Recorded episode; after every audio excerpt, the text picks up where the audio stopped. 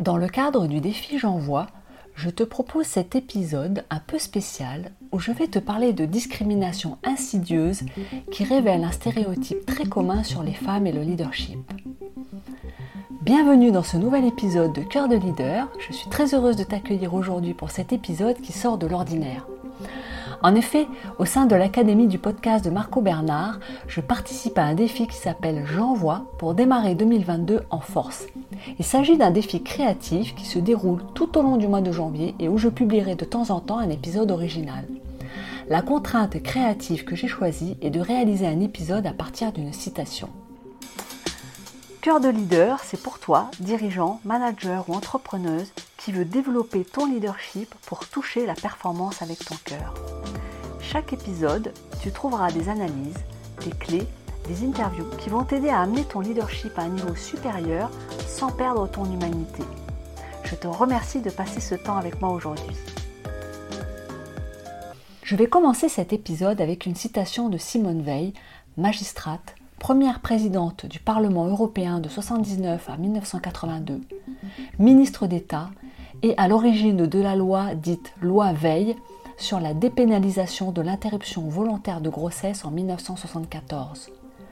Son approche pour faire voter cette loi est tout à fait originale parce que non seulement elle a mis un débat de société dans euh, l'Assemblée nationale et dans la société française, mais elle a également demandé aux élus d'avoir une approche compassionnelle, c'est-à-dire d'avoir de l'empathie pour les femmes qui devaient à ce moment-là faire ce geste d'avoir une interruption volontaire de grossesse.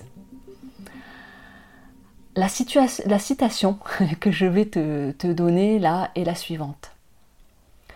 Ma revendication en tant que femme, c'est que ma différence soit prise en compte et que je ne sois pas contrainte de m'adapter au modèle masculin.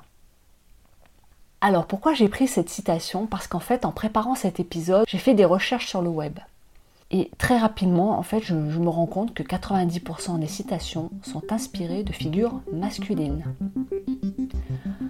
Je fais plusieurs sites, Dico Citations, Le Figaro, L'Express, Le Monde, et même dans le magazine Elle, qui propose 25 citations sur l'amour, 4 seulement sont issus des femmes, c'est-à-dire 16%.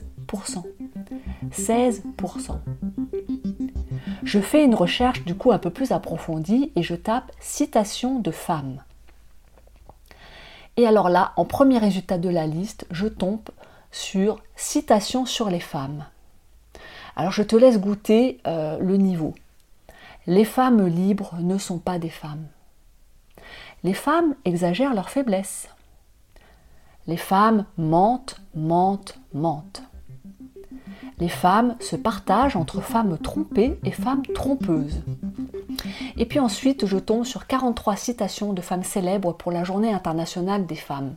Donc déjà, euh, ce n'est pas la journée internationale des femmes, c'est la journée internationale des droits des femmes, qui rappelle que les femmes ont des droits, parce que euh, c'est vrai que souvent on l'oublie. Enfin moi je l'oublie pas, mais certains l'oublient, on va dire. Et ensuite, j'arrive aux citations de femmes. Et là, pareil, je suis assez surprise de voir que les, descriptifs euh, des liens sont femmes inspirantes, femmes puissantes, femmes célèbres qui forcent notre admiration. Que des superlatifs qui laissent entendre qu'être simplement une femme n'est pas suffisant pour être cité.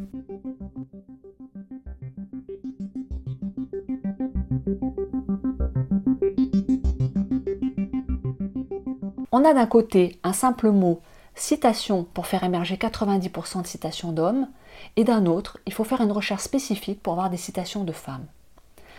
Alors qu'est-ce que ça nous dit du leadership?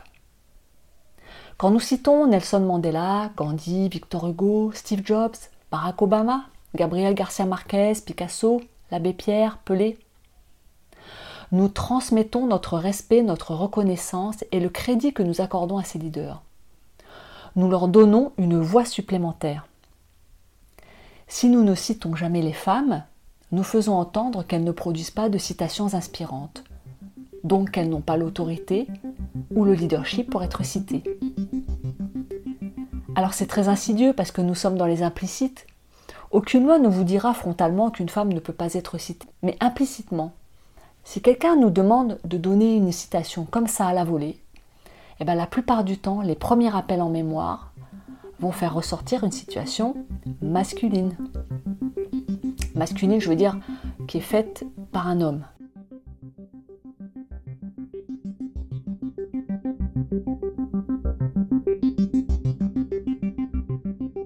Alors c'est vrai, nous sommes pétris de préjugés et dont beaucoup sont insidieux et inconscients. Et ils nous font parfois penser qu'en se dénaturant, qu'en copiant un modèle, nous aurons plus de crédit et plus de reconnaissance.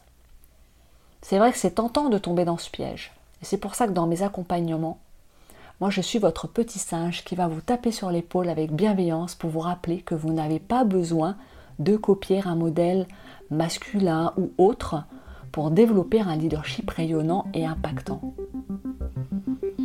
Voilà, cet épisode un peu spécial, j'espère qu'il t'aura apporté une réflexion qui va t'aider dans ton parcours. Alors toi qui veux développer ton leadership pour toucher la performance avec ton cœur, on se retrouve la semaine prochaine.